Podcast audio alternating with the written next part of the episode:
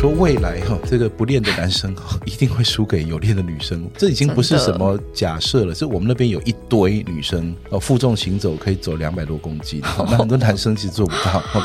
然后呢，那边这个女生这个硬举哈，一百四、一百五、一百六的哈，没有受伤，也没有练成怪物，还有呢，她看起来仍然像个女生，所以她担心的事情都一个都没发生。但是呢，梦寐以求的好处其实都达得到的。嗯，男生女生同样都有练的话，男生的肌肉量还有睾固酮哈，还是会赢过女生。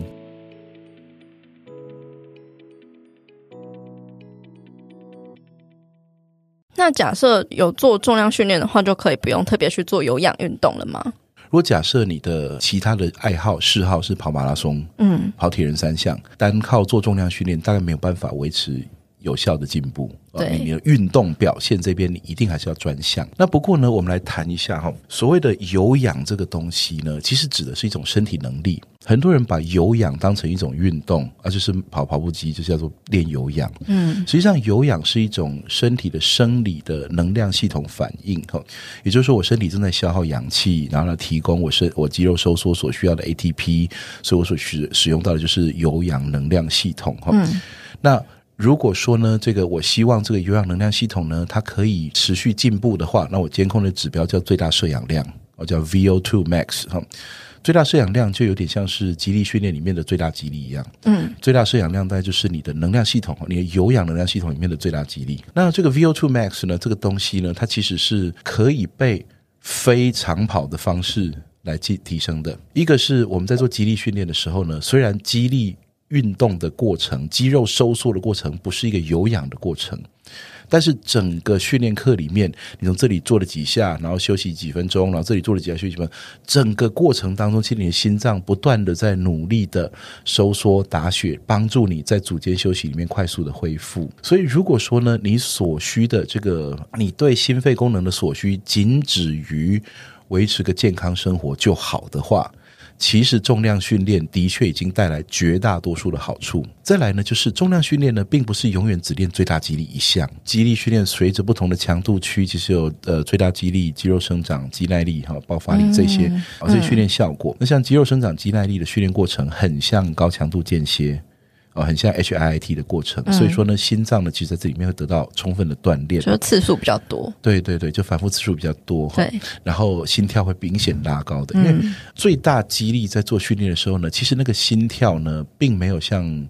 呃，能量系统训练一样高，而且呢，他心跳变快的原因跟耐力训练里面心跳变快的原因不是同一个生理机制。所以说呢，最大肌力训练的过程中，哦，那个不能不能把它视为能量系统训练，嗯，但是整个课程里面，你的心跳又上又下又上又上持续了一个多小时的这个过程，其实是会带来基本初步的心肺训练的功能。嗯，那最后呢，就是其实呢，如果你在我们这个怪兽训练哦，做这个像教练培训班这些的相关课程哈，其实呢，里面呢都会有一个东西叫 GPP，GPP 就是 General Physical Preparedness 的缩写哈，就在每次训练课的最后二十分钟，会有一段时间是会让你做一些比较有耐力啊，像推雪橇、拉雪橇、负重行走哈，或是说那个 Kettlebell Swing 哈，壶铃摆荡这些比较高反复，然后呢会。流比较多汗，心跳比较高，然后是间歇的形式来进行的。那其实这个部分呢，就是我们除了重量训练之外，可以更进一步提升心肺功能用的。在过去，长跑被视为最好的全民运动，因为当时认为说，呃，反正人类遇到问题就代谢问题嘛，代谢问题就是要心肺功能，心肺功能就是要长跑嘛。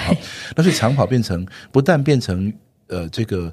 耐力的代名词也变成几乎是运动的黄金指标，所以你能不能跑变成一个好像唯一的标准，但其实是非常有问题的哈。因为长跑是一个专项运动，它跟拳击、脚力、柔道、游泳是一样，它是专项运动。所以我今天不能说，呃，我我们把那个健康的标准定义在拳击哈，那所以呢，谁最能打哈，谁就最健康，我们不会这样说。嗯，可是长跑呢，其实它是一个专项，但是我们认为长跑好就是最健康的人。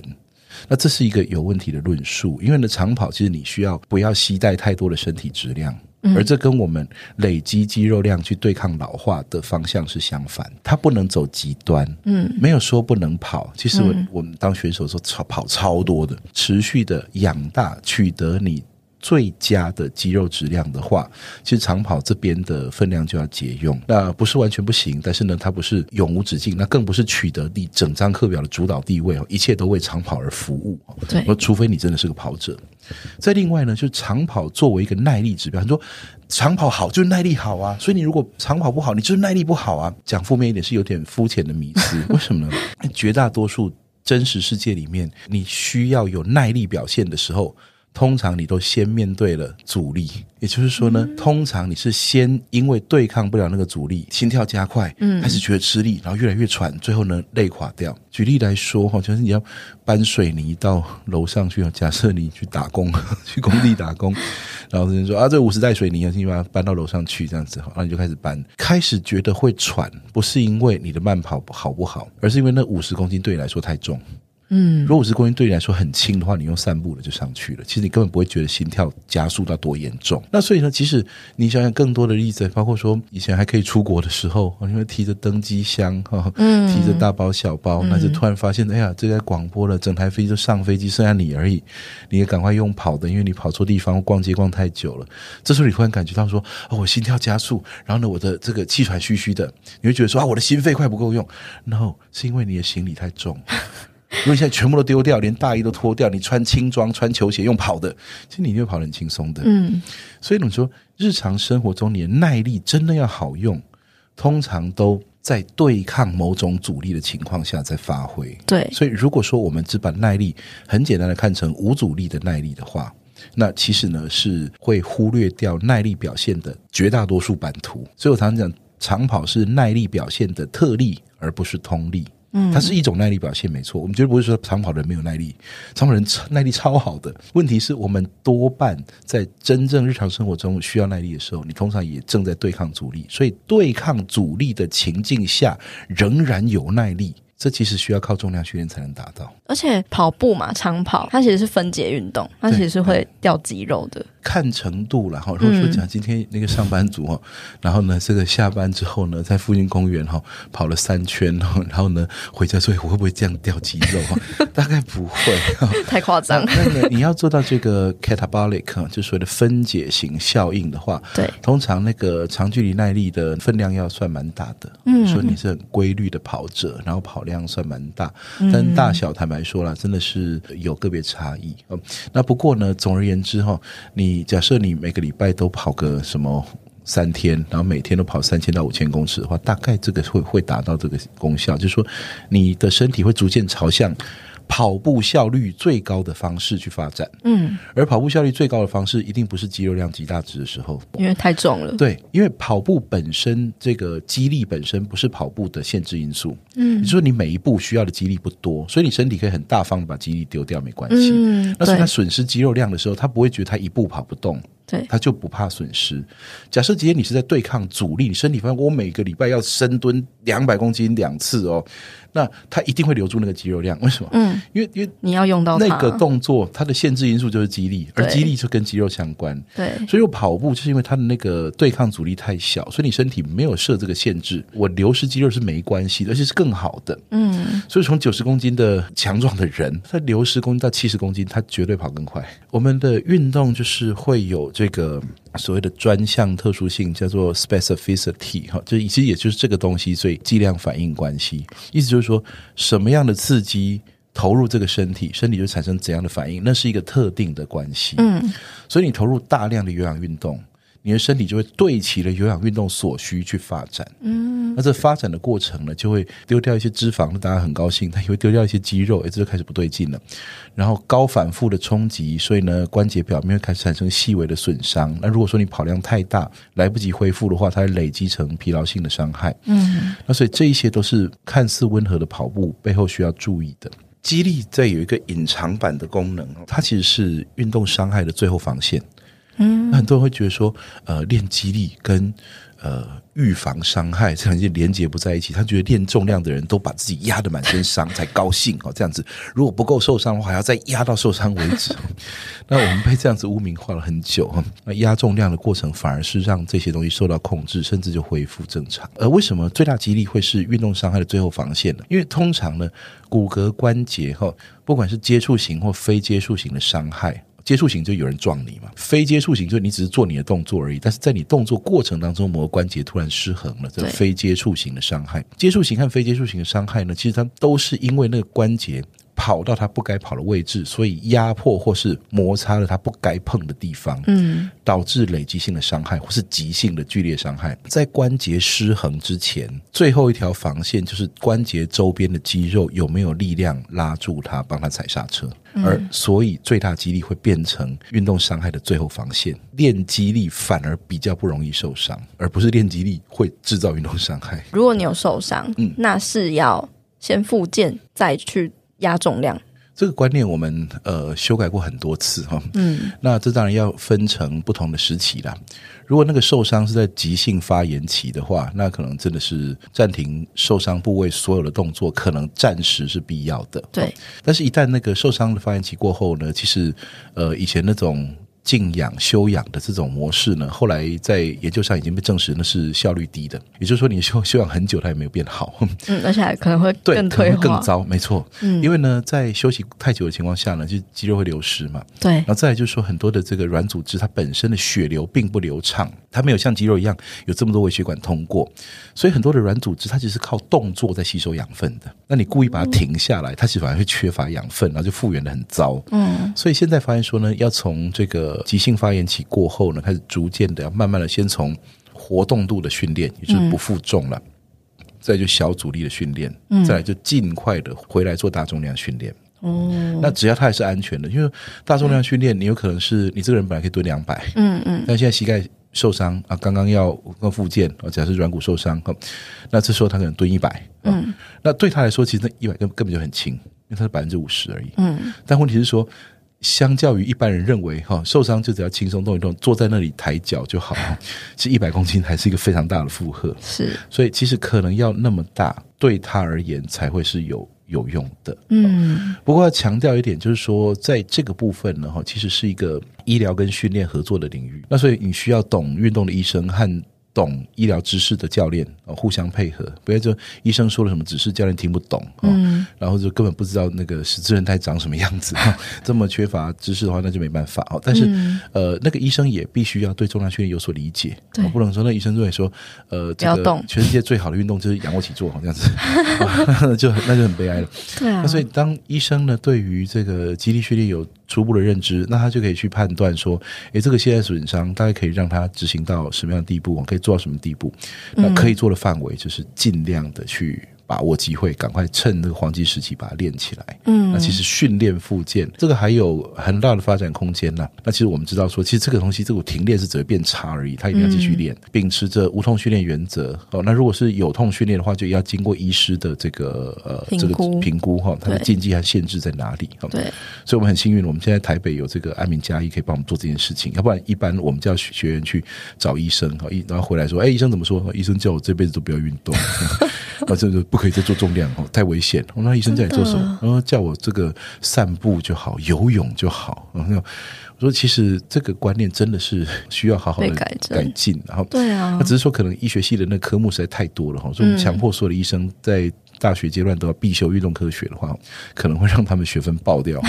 那但是呢，我想在很多的医生现在，其实，在职业的医生已经意识到这件事情了，很愿意来学东西。嗯，那也让我们多学了很多他们所知的东西，那我们也教了他们很多我们知道的东西。天啊，我觉得这个观念真的超级重要的，就是绝大部分的人都不会知道这件事情。我觉得有点像是分派系的，没有没有连接在一起。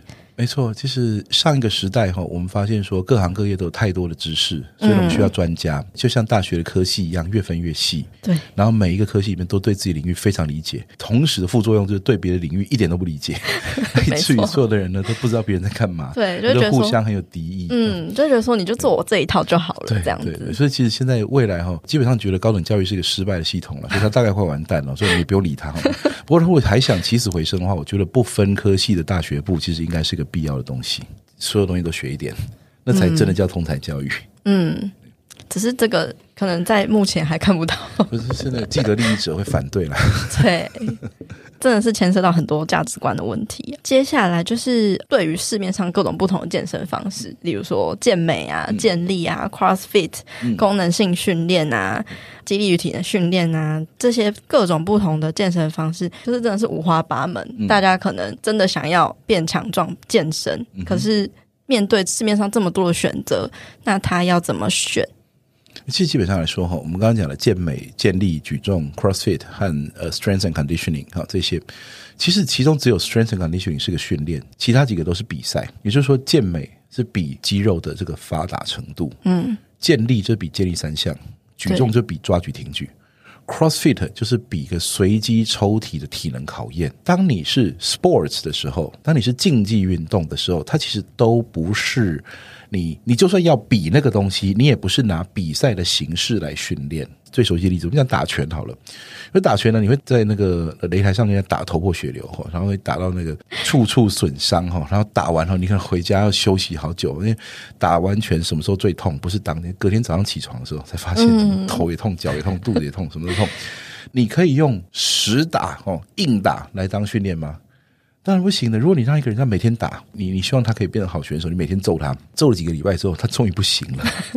也就是说呢，运动场上所要经历的考验。跟你所需要做准备去面对考验的这个准备，其实不同一件事情。所以说，假设呢，你现在说我只想要提高最大肌力的话，我找个健力教练当然可以啊，我找举重教练当然也可以啊，找 CrossFit 的教练他当然也会啊，大家都可以帮你提升最大肌力，所以他们都可以。但是如果你所想象的是说，我要提升最大肌力，所以我要去练健力三项。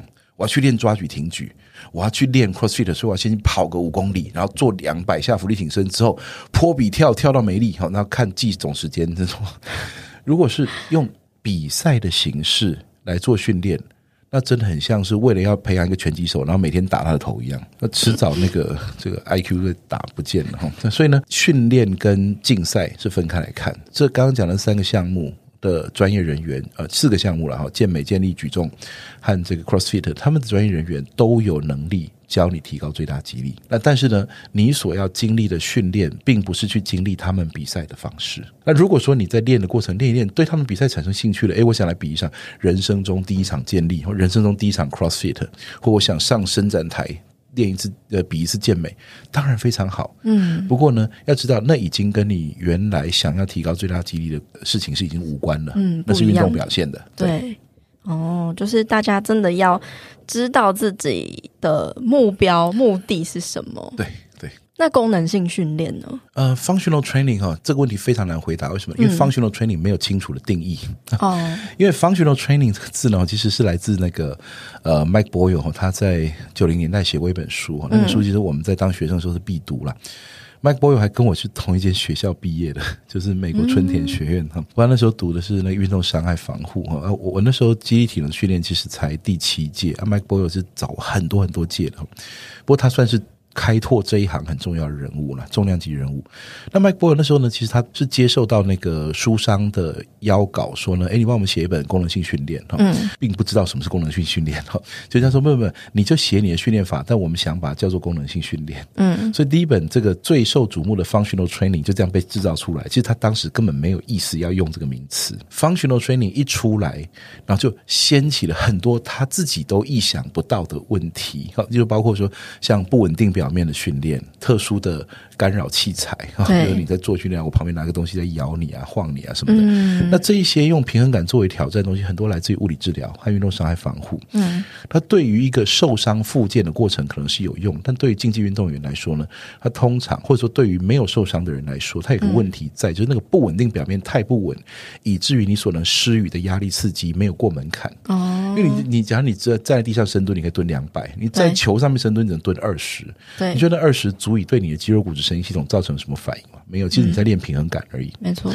那所以呢，用了这个东西，呃，大幅度的干扰了肌力的进展。这甚至呢，在很多使用 functional 为名的一些系统呢，开始反对重量训练。那反对重量训练呢，他们专注于人体的其他表现的面向。我想这是对的。嗯。但是把大重量训练视为很洪水猛兽的这个呃这种过程，现在已已经到了一种。几乎要劝人哦，放下屠刀立地成佛的感觉啊，放下重量吧哈。我们知道，其实各个领域的专家都有他们的考量哈。那我们自己也绝对不是没有盲点哈。但是呢，我们想清清楚楚的讲，你今天的目标如果是提升肌肉骨质神经系统的话，肌肉骨质神经系统它不对伸展期反应，它不对气喘吁吁期反应，它不对。平衡感起反应，它对压力起反应，所以呢，你碰巧制造的压力，它会有反应。嗯，那如果你有系统的制造压力，它最有反应。对，所以其实肌肉骨质神经系统听压力的话，所以你如果是要解决这一个问题的话，那就对它从压力着手。嗯，如果你今天解决的是别的问题的话，那当然还有别的问题。嗯，那当然有别的，那可是其实通常呢，最后都会变成这个运动专项训练了。对，就你为了提升投球的技术，你要做怎样的重量训练？不是为了投球的激励，而是你是为了投球的技术的话，最好的方法就是去投球，不是再找一个奇怪的东西来练。没错，没错，就是我们身体还是会依照你所要适应的方向。对，去适应，绝大多数它是非常精准的哈，嗯、就是说它呃一个刺激对一个反应，那少数的情况下，一个刺激可能对一两个反应，不过那个就很容易，你知道了通例之后，就比较容易处理特例了。嗯，说到训练啊，我们。女生跟男生的训练有什么样的差别吗？呃，基本上如果讲激励训练的话，嗯、那其实基本上说以激励的成长有没有成长的潜力哈，那是不是施与压力刺激，而这基本基本上几乎是完全相同了。嗯，嗯，嗯，不同的地方通常在于那个操作的效率。操作的效率，就是说女生比较注意哪些问题，男生就要注意哪些问题啊。这地方可能比较不一样而已。嗯、肌肉力量能不能提升？当然可以提升。我们很多女生练的比这个男生的肌力还强。对，其实我说未来哈，这个不练的男生一定会输给有练的女生。这已经不是什么假设了，是我们那边有一堆女生。哦，负重行走可以走两百多公斤，那很多男生其实做不到。然后呢，那边就是女生这个硬举哈，一百四、一百五、一百六的哈，没有受伤，也没有练成怪物。还有呢，她看起来仍然像个女生哈，那所以她也没有练变性哈，这样子。所以她担心的事情都一个都没发生。但是呢，梦寐以求的好处其实都达得到的。嗯，男生女生同样都有练的话，男生的肌肉量还有睾固酮哈，还是会赢过女生。但是呢，没练的男生想要凭着天生身为生理男就赢过女生，那几乎是不可能的。因为有练的女生轻易的会超越没练的男生。这点我蛮有感的，因为像我自己的话，就跟我男朋友 不一样。我一直有在练，然后我男朋友没有在练，我就跟他的举的重量就差不多。哦，是的，是的，对 对。那个渐进式超负荷的那个效益可以长达十多年。嗯，就是说，你就算一年只有进步一点点而已，它是会远远超过一般人的。这个先天的表现，嗯，我想问一下，就是说现在啊，很多女生健身，啊，不管男生或女生都一样，嗯、就是可能会去仿照，哎，网络上的。课表或菜单罐头菜单之类的。对对对，那你对于这样子的呃现象有什么看法吗？有个小问题在哈，但是你去试过的人就知道，有时候有用，有时候没用哈。嗯，那因为那个让人进步的不是菜单啊，菜单它是只是试着预先规划了你的刺激、疲劳、恢复、向上适应的流程，对，它预先规划了。但是如果说你盲练它。不去监控你的反应，嗯，然后就只是时间到了就打卡，然后就去做，按表操课，非常容易错过那个恢复时期。那这个其实牵涉到一点那个训练学理论了哈。嗯、那一般来说，训练学的话，这最基本理论就是一般适应症候群嘛，嗯嗯就是说我们一次刺激，然后人会先经历一段疲劳，但是这疲劳是如果说得到恢复，它就会恢复到。进步到比训练前还进步的程度，那就叫向上适应。好，那所以 stress fatigue recovery adaptation 就 SFRA。嗯，那这个 SFRA 的这个过程呢，其实就是呃，你会一般人在初期会进步的这个原因。哦，对，所以你看，假设现在给给你张课表，叫你一个礼拜练三天，然后叫你三天一定要分开，所以你要么就一三五，要么就二四六。嗯，其实他已经。预藏了这个心机在里面，就是说，礼拜一练完了，礼拜二是休息时间，嗯，所以礼拜三可能刚好遇到向上适应的窗口，嗯，所以你在那里在训练的时候，你可以踩在礼拜三那个状况比礼拜一好的状态下去训练，嗯，所以你到礼拜五的时候可以再一次的进步，所以在初期呢，这样子做呢，通常都会成功。这课表呢，你要看那课表是否包含了有意义的东西，大肌群多关节的主项目。要够多，要完整。嗯，啊，也不是越多越好，但是要完整。我们讲说上肢就是。水平推、水平拉、垂直推、垂直拉嘛。那下肢的话就蹲系列、硬举系列、行走系列嘛。我们过去会说推拉转走，但是因为转呢，转体爆发比较像专项运动员，所以一般健身我们就暂时不提哈。所以呢，就是推哈就蹲系列，拉就硬举系列，走就负重行走。嗯，基本上你如果涵盖了这七类，你其实。各选一个，然后每个礼拜做它三次，你是一定会进步的。嗯，所以说那课表出成什么样子，它的细节如何，通常都比较不那么重要，或说呢，不能说不重要，就是比较次要。最主要就是你在这几个动作有压了大重量。好，那接下来问题来了，如果都这么简单的话，那人会进步不完。所以呢，如果我我只要刺激，我恢复我就会进步，我刺激恢复我就进步。你会发现，照这个理论来看，人永远不会卡关。对啊，大家都变好客。对，因为呢，就会突然假设我今天呃，今年十二个月好了，我每个月都进进步呃这个十公斤就好了。嗯。然后呢，一年进步一百二十公斤，那三年进步了三百六，就是基本上来讲，三年过后，人人都世界纪录了。那但我们知道这现象不会发生，为什么呢？因为初学者效应啊。刚刚我们讲那种线性的进步、嗯、直线型的进步，大概就只有前面几个月。那前面几个月过后呢，我们就必须要依赖什么？更新的模型哈，更更复杂的模型，所以我们在讲，嗯、呃，这个体能疲劳模型哈，体能疲劳模型基本上认为说，呃，一般适应症候群对于这个进步的描述是个简化，嗯，你说认为说刺激、疲劳、恢复、向上适应这四个东西依序发生，实际上这是一个对现象的观察，而不是真正的机制。并不是刺激引发了疲劳，疲劳引发了恢复，恢复引发了适应。其实它不是一个因果关系。嗯，实际上呢，真正的因只有刺激而已。刺激投入以后，你同时产生了疲劳，因为你会累积代谢的废物啊，你会有肌肉损伤啊，你产生疲劳。但这个刺激投入身体呢，你身体也同时就已经开始向上适应。通常刺激能够造成的适应比较平缓而延长，而疲劳是比较剧烈但短暂。所以呢，在短期内你会先看到一个先退后进的过程。那因为刺激产生了疲劳和适应，而这疲劳和适应呢，它依赖的这个刺激对这个人到底是怎样的效果。所以当一个人非常强的时候，会遇到一个问题，就是他的刺激越来越难取得。那取得够强的刺激，你要举非常非常重，可是呢，举那么重。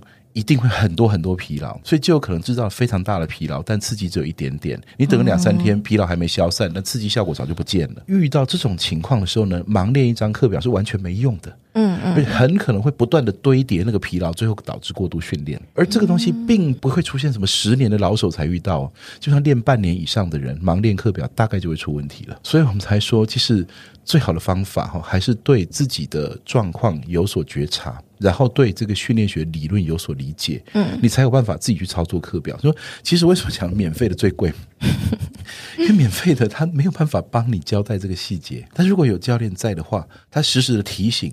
教练也不可能跑到你身体里面去去找东西，但他可以提醒你说：“你有没有观察到什么？嗯，你有没有观察现在？你有没有注意到你现在速度慢下来？你这个就是疲劳的现象，你这叫神经性的疲劳。就算你没有酸痛，你还是疲劳。你今天应该减量。如果说盲练课表的人不会知道这件事情，他觉得凡事都会用毅力来克服就好了，所以你就把硬干下去，啊，最后就会发生一堆问题，就会出现的所谓的这个 programming AD 就就是那个注意力集中障碍，就开始一直换课表，到会来就会这样跳来跳去，哦，对啊，没有在任何一个周期训练法里面取得效果，嗯，然后呢，忙了一大圈之后，还是得老老实实的回来处理你的运动伤害和过度疲劳。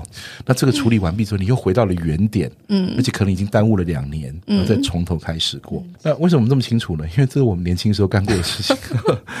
不是你会呃很想要求进步哈，然后但是其实不是只有台湾哦，国外也一样，很多的体能教练其实回顾他自己。呃，青少年时期做的训练，其实都乱七八糟的哈。嗯，但是没错，以至于我们在读运动科学理论和这个呃分析实物数据的时候，我们非常有感，精准的掌握这个学习者现在到底遭遇了什么事情，因为都走过了。对，那所以其实这很像那个那种。那为什么出海就要带一个老船长啦？因为那看起来风平浪静，可下面有暗礁。可他在这里跑船了三十年，他知道哪里要转弯。嗯，你不知道的人看平平的，硬要开过去，然后就撞到东西。那其实很跟很多人的训练是一样的。没错，所以说就是遇到停滞期是必然的嘛。它不但是必然，而且我们不能把它视为一个错误。停滞期纯粹表示你目前的周期需要经过修改。嗯，也就是说，你现在的刺激、疲劳、恢复、向上适应的过程，那个时间序列是开始改变、开始变动的。嗯，所以停滞期只是给你讯号，停滞期不表示你做错任何事情。嗯，你全部都做对了，你才发现停滞，然后赶快改。或者说，你发现停滞的时候，试着微调几个小东西，看看是不是只有小事情、小错。嗯，那你要经过很久很久才会发现说啊，其实呢，以后我只要有这种感觉，我就应该怎么样怎么样。哦，已经有经验了。对对，没错。嗯、所以，但是这个东西随着你越来越强了，越来越难了。初学者可能半年可以进步个上百公斤，但进阶者可能一年呢进步了五公斤就很高兴了。嗯，这样子。不过那个时候看已经练了十几年，然后那其实已经累积了相当高的水准了，就是越高越难再突破。嗯，所以其实也不用就是太大惊小怪，或者是为这个现象感到气馁，而是、嗯、其实有时候还是很值得恭喜。嗯、为什么呢？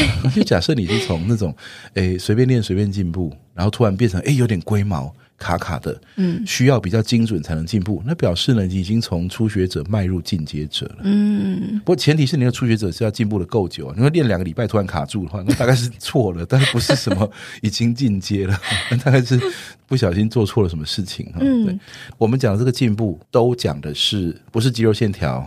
哦，也不是自拍的技术哈，嗯、我们讲的都是最大肌力，嗯，也就是说有意义的大动作，它的最大肌力，哦，向上蹲啊，握把蹲啊，深蹲啊，什么东西的。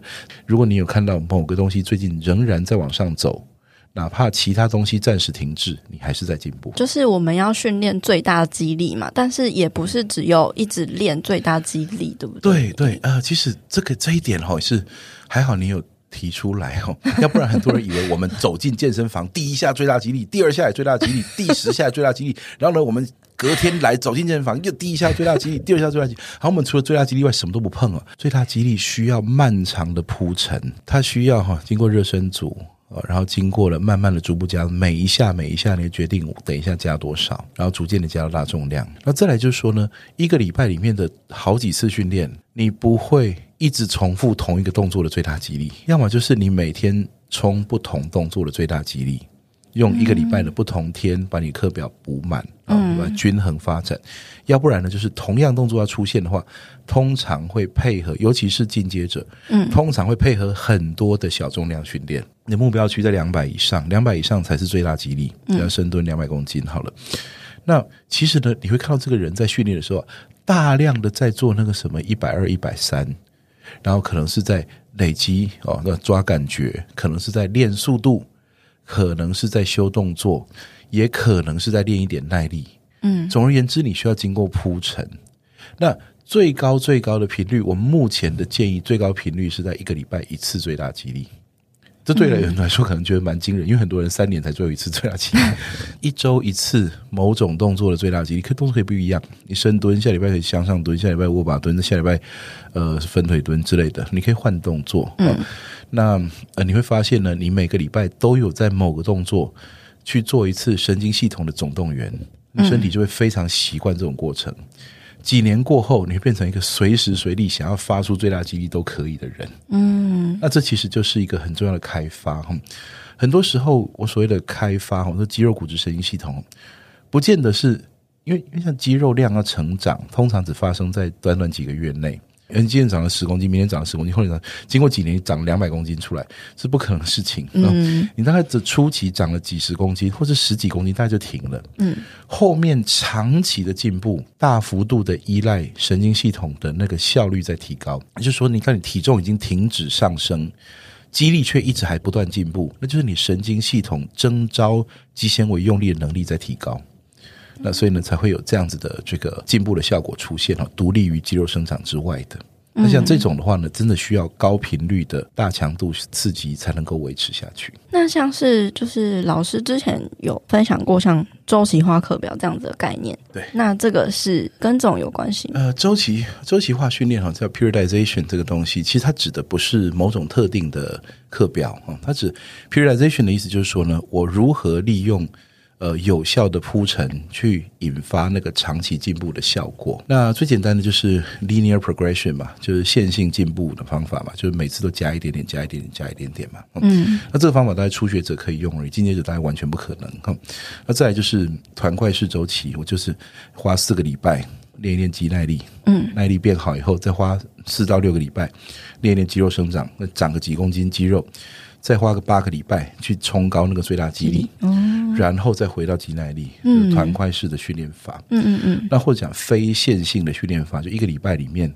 我同时试着提高爆发力，同时试着提高最大肌力，在不同天练，对，这些都属于周期训练的范畴。与其说周期训练，呃，给了你怎样有效的方法哦，不如说呢，周期训练是一个学习的过程。嗯，透过有这些概念，然后去进行一些课表，然后取得一些进步的过程，其实主要最重要的，其实还是你学到东西。嗯，学到自我觉察，说现在。这个状况大概是怎样？我接下来如何调整课表？学习周期训练哈，除了他的论文很难读，就 他很乱哈。为什么？因为专有名词都不统一，我会气死哈。那你说你读了一大堆的时候，才发现这两个学者根本就鸡同鸭讲，然后写成一副那种指桑骂槐的感觉。其实他们自己互相也不好，都一样。但是呢，这个主要的问题还是在于说，周期训练法哈会让人有那种，尤其是没有经验的人会过度规划。就有人会写的话，我现在要多少百分之八十，然后做几组几下，然后接下来怎么样怎么样怎么样，一写写了大半年。我想那个会照你的计划走三个礼拜，你就好偷笑了。所以计划半年之后你会举多重，那都是计划赶不上变化。做一点呃，这个美好的人生期待这样子，不是不值得期待，而是它不会这样子发生。你放心，它一定不会这样子发生。这理论是理论，是很像我在大学的时候，那时候最流行一句话，我就听了就讨厌，叫生涯规划。我们说人怎么可能生涯规划呢？对，生涯规划是一个，你到底会抱怎样的期望去规划你的生涯呢？我说你只能够尽可能的去。做好每一件你遭遇到的事情，嗯，然后呢，把你的梦想放在心里，不要在太忙的时候把它忘记。周期训练法也是一样，容易让人有过度规划的现象，所以说把它当成一个学习的过程，但是不要把它当成一个、嗯、呃很硬的一个规则，一定要照着走。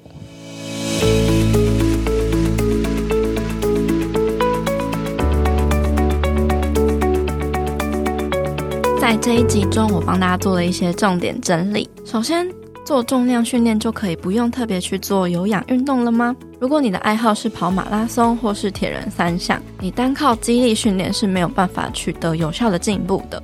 所以在运动表现方面呢，一定还是要专攻于专项。在有氧训练的表现中，进步监控的指标是最大摄氧量，就像是肌力训练中的最大肌力一样。而最大摄氧量呢，可以用以下非常好的方式来提升。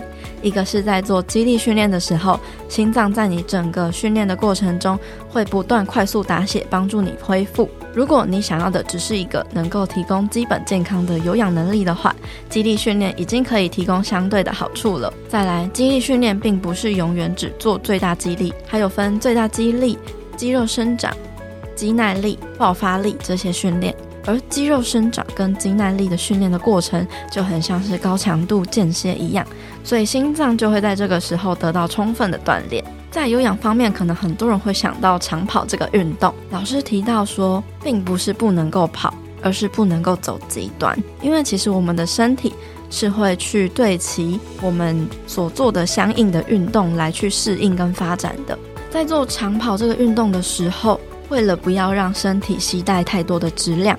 它会同时分解你的肌肉跟脂肪，就会跟我们想要累积肌肉去抗老化这件事情背道而驰。而且高反复的冲击会让关节发生细微的损伤，如果来不及恢复的话，它可能会变成疲劳性的伤害。这些都是看似温和的跑步背后需要去注意到的事情。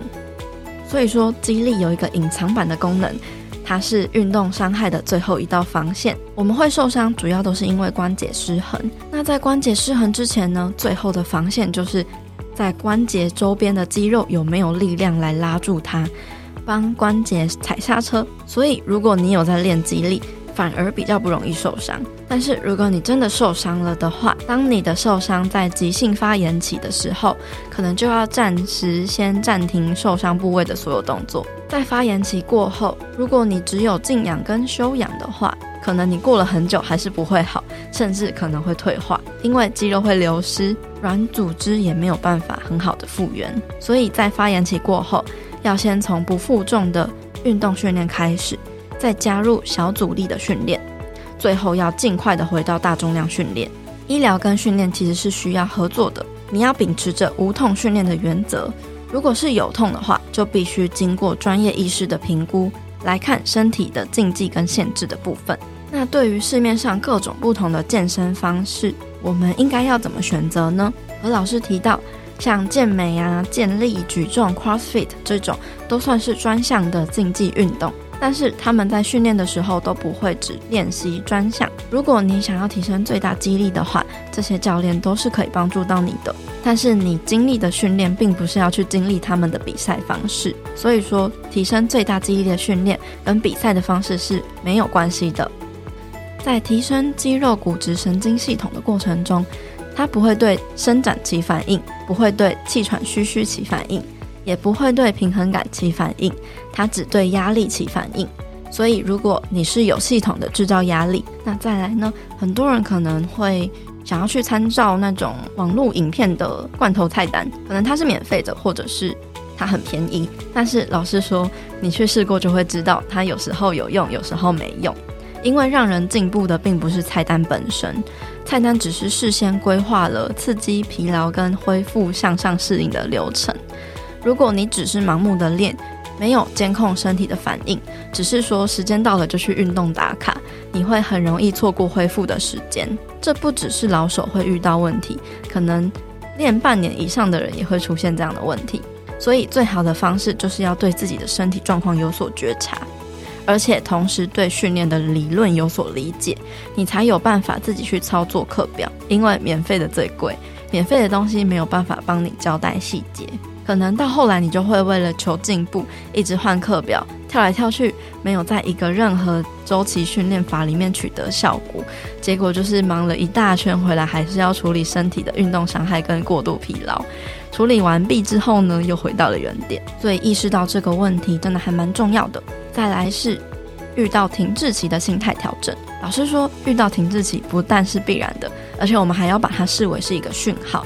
它表示你目前的周期需要经过修改。如果遇到停滞期的话，不用太过气馁，甚至你要感到高兴，因为你很有可能已经是从初学者到进阶者了。但前提是你初学者要练得够久。而这边讲的进步是指最大肌力，并不是肌肉线条之类的。那训练最大肌力的过程，也不是一直专注在做最大肌力，它需要的是漫长的铺陈。最高的频率是一个礼拜做一次某种动作的最大肌力。其他都会是比较小的重量的铺陈。那这一集节目就到这边告一个段落，下一集会有非常多的心态的分享，像是如果在训练上遇到挫折想放弃的时候怎么办，还有老师会分享他专攻的运动心理学，以及说如果你想要带动你的父母长辈一起。重量训练要怎么比较好的鼓励跟说服他们一起来健身？最后也会跟你谈到以身材来作为运动的动力来源是不是一件好事呢？下一集关于心态的分享真的非常的精彩，那我们就在下集见喽。